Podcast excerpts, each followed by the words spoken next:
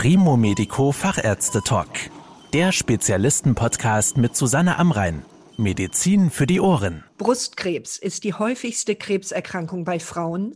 Im Laufe ihres Lebens erkrankt eine von acht Frauen wie eine gute Brustkrebsvorsorge aussieht, wie gut die Heilungschancen sind und welche Behandlungsmöglichkeiten es gibt. Darüber spreche ich heute mit Dr. Maren Daso.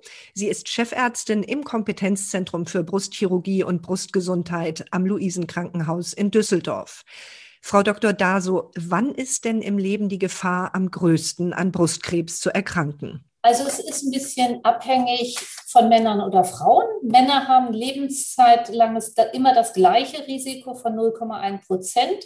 Bei Frauen ist es so, je älter man wird, desto höher ist das Risiko.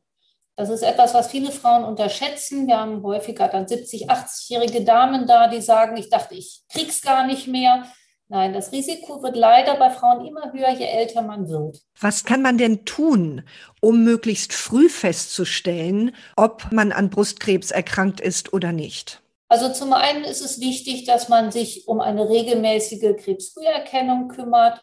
Ich denke, das weiß jeder von uns auch, dass man beim Frauenarzt natürlich auch von der Brust her untersucht wird, dass der Frauenarzt auch sagt, dass man sich bitte einmal im Monat selber untersuchen sollte. Am besten macht man das direkt nach der Periode. Da ist die Brust am weichsten. Oder halt später, wenn man älter ist und nicht mehr die Periode hat, dass man dann sich einmal im Monat ein Date mit sich selber ausmacht, zum Beispiel der erste Freitag im Monat und sich selbst dann einmal untersucht. Wir wissen, dass man als Tastbefund natürlich häufig eher etwas größere Knoten hat, so ungefähr ab zwei Zentimeter häufig. Trotzdem gehört das mit dazu, dass man sich um sich selber kümmert. Diese Vorsorgemammographie, die laufen ja häufig im Mammographie-Screening ab. Also ab dem 50. bis zum 69. Lebensjahr wird man alle zwei Jahre aktiv eingeladen, eine Mammographie machen zu lassen. Und ich kann eigentlich auch nur dazu raten, das auch wirklich durchführen zu lassen, weil wir so häufig schon Vorstufen von Krebs finden. Verkalkung sieht man in Mammografien sehr gut. Das ist wahre Vorsorge dass man die Vorstufen schon entfernen kann, bevor daraus überhaupt erst Krebs wird. Wenn nun der Verdacht besteht, es ist Brustkrebs oder könnte Brustkrebs sein, die Frage, die besonders wichtig ist für die betroffenen Frauen und auch Männer, wie wir ja gehört haben, wie groß ist denn die Gefahr, an Brustkrebs zu sterben? Oder wenn man es positiv formuliert, wie sind die Heilungschancen? Also der Vorteil bei Brustkrebs ist, dass die Heilungschancen extrem gut sind. Das hängt natürlich immer ein bisschen von der Tumorbiologie ab, wie groß ein Knoten ist, ob Lymphknoten befallen sind oder nicht. Aber wir haben wirklich Heilungschancen von bis zu 98 Prozent. Das erreicht man in kaum einem anderen Bereich. Von daher gute Heilungschancen. Bitte nicht den Kopf in den Sand stecken, wenn Sie einen Knoten spüren wirklich zum Frauenarzt gehen und das abklären lassen. Ungefähr ja, zwei Drittel der Knoten, die man tastet, sind sowieso gutartig, entweder Zysten oder Fibroadenome.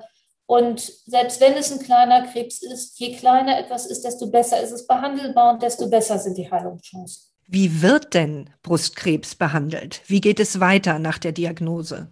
Das hängt auch wieder ein bisschen von der Tumorbiologie ab. 80 Prozent der Tumore wachsen hormonabhängig. Die kann man später mit Antihormontabletten behandeln. Und natürlich Operation. Bei einer Brusterhaltung gehört auch immer die Bestrahlung mit dazu. Wir unterscheiden hier einmal die lokale Behandlung, Operation plus minus Bestrahlung und die systemische, also die Ganzkörperbehandlung. Und die erfolgt halt Gott sei Dank meistens mit Antihormontabletten. Bei einigen Frauen brauchen wir allerdings nach wie vor eine Chemotherapie auch um zum Beispiel eine Antikörpertherapie zu unterstützen. Aber auch da ist es mittlerweile so, dass man sehr, sehr viel vorbeugend macht. Also man wartet nicht, bis Nebenwirkungen auftreten, dieses Angstgespenst, was man hat vor einer Chemotherapie. Diese Angst möchte ich den Frauen möglichst nehmen. Wir warten nicht, bis Nebenwirkungen auftreten und behandeln die dann, sondern wir machen vorbeugend sehr viel. Wir arbeiten vorbeugend, dass keine Übelkeit entsteht. Es gibt die Möglichkeit, mit Kühlkappen zu arbeiten, dass bei 70 Prozent der Frauen, circa 70 Prozent, keine Perücke notwendig ist. Solche Sachen sind ja wichtig, dass man das auch weiß. Das nimmt auch so ein bisschen Angst, glaube ich. Wenn eine Operation ansteht, wie oft gelingt es dann, die natürliche Brust zu erhalten? Also in ungefähr 80 Prozent der Fällen kann man brusterhaltend operieren. Das ist mehr geworden als früher, weil wir heute wissen, auch wenn vielleicht in einer Brust zwei oder drei Knoten sind, auch die kann man brusterhaltend operieren. Da war man früher deutlich radikaler. Und ja, wenn eine Frau eine sehr große Brust hat und zum Beispiel immer schon über eine Brustverkleinerung nachgedacht hat, gibt es natürlich auch die Möglichkeit, dass man dementsprechend die Brust verkleinert und den Wunsch erfüllen kann, dass die Brust nachher sogar noch ja, etwas schöner oder passender ist als vorher. Das ist ja nun nicht bei allen Frauen so, sondern da stellt sich dann natürlich die Frage, wie kann denn dieses entfernte Gewebe, was dann ja auch sichtbar in der Brust fehlt, ersetzt werden? Zum einen kann man die Haut mit anpassen, manchmal ist das notwendig, oder man verschiebt das Gewebe, was in der Umgebung liegt. Ich erkläre das immer gerne anhand einer Torte. Wenn Sie ein Stück rausnehmen, dann können Sie die anderen Tortenstücke so ein bisschen nachschieben, dass man gar nicht sieht, dass was fehlt. Und so ähnlich kann man das bei der Brust Gott sei Dank auch machen, weil es meistens sehr weiches Gewebe ist. Und das kann man dann einfach ein bisschen auflockern oder verschieben, sodass man möglichst wenig sieht. Es wird ja auch immer wieder viel gesprochen über das Thema Implantate, also die Brust mit Implantaten aufzufüllen nach einer Tumoroperation oder eben vielleicht Eigenfett an einer anderen Körperstelle zu entnehmen und in der Brust zu verwenden. Ist da die eine Methode besser oder gesünder als die andere? Einfacher ist es für die Patientin selber mit Implantaten zu arbeiten weil man dadurch natürlich weniger Narben bildet, als wenn man mit Eigengewebe arbeitet. Prinzipiell würde ich Implantate aber nur einsetzen, wenn die Brustdrüse komplett ausgeschält wird. Also nicht einen Teil der Brust entfernen und ein Implantat einlegen. Das macht wenig Sinn, weil man dann trotzdem bestrahlen muss und die Komplikationsrate deutlich höher ist. Aber wenn eine Brust sowieso entfernt werden muss, hat man die Möglichkeit, sie in einem, in derselben Operation wieder aufzufüllen durch ein Implantat. Und das finde ich ist eine sehr schöne und elegante Methode, ohne dass man zusätzliche Narben setzt und die Brust sieht so ähnlich aus wie vorher. Eigengewebe verwendet man eher, wenn schon mal bestrahlt wurde oder wenn eine Bestrahlung ansteht, weil man damit Implantaten Komplikationsrisiko von circa 50 Prozent hat. Deshalb verwendet man dann gerne Eigengewebe oder wenn es mit Implantaten aus irgendwelchen anderen Gründen nicht klappt. Dann nimmt man gerne diese kleine Falte, die wir am Bauch haben, und baut aus dieser Falte eine neue Brust auf. Ist denn dafür dann eine zweite Brustoperation erforderlich? Also unter Umständen ja, weil, wie gesagt, meistens verwendet man es, wenn bestrahlt werden muss. Dann wartet man bis nach der Bestrahlung und dann baut man die Brust mit dem Eigengewebe auf. Manchmal muss man die andere Seite anpassen. Wenn man die Brustwarze möchte, ist das eine zusätzliche Operation. Das ist was, was man ganz ausführlich vor Operation mit den Patientinnen bespricht. Wo ist der Vorteil von Eigengewebe? Wo ist der Vorteil von Implantaten? Was macht in diesem spezifischen Fall am meisten Sinn?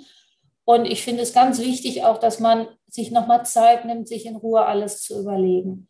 Also wenn es geht, nicht am selben Tag dann direkt den OP-Termin ausmachen, sondern nochmal eine Nacht drüber schlafen, vielleicht mit irgendjemandem darüber reden, Partner, Freundin, wem auch immer, so dass man sich wirklich auch da nochmal im Zwischenmenschlichen austauschen kann. Was möchte ich für mich selber eigentlich? Und Sie haben eben ja auch schon das Thema Bestrahlung erwähnt. Sie haben auch schon von der systemischen Therapie, der Chemotherapie gesprochen. Wie geht es denn nach einer Brustkrebsoperation in der Regel weiter für die Frauen? Was kommt dann?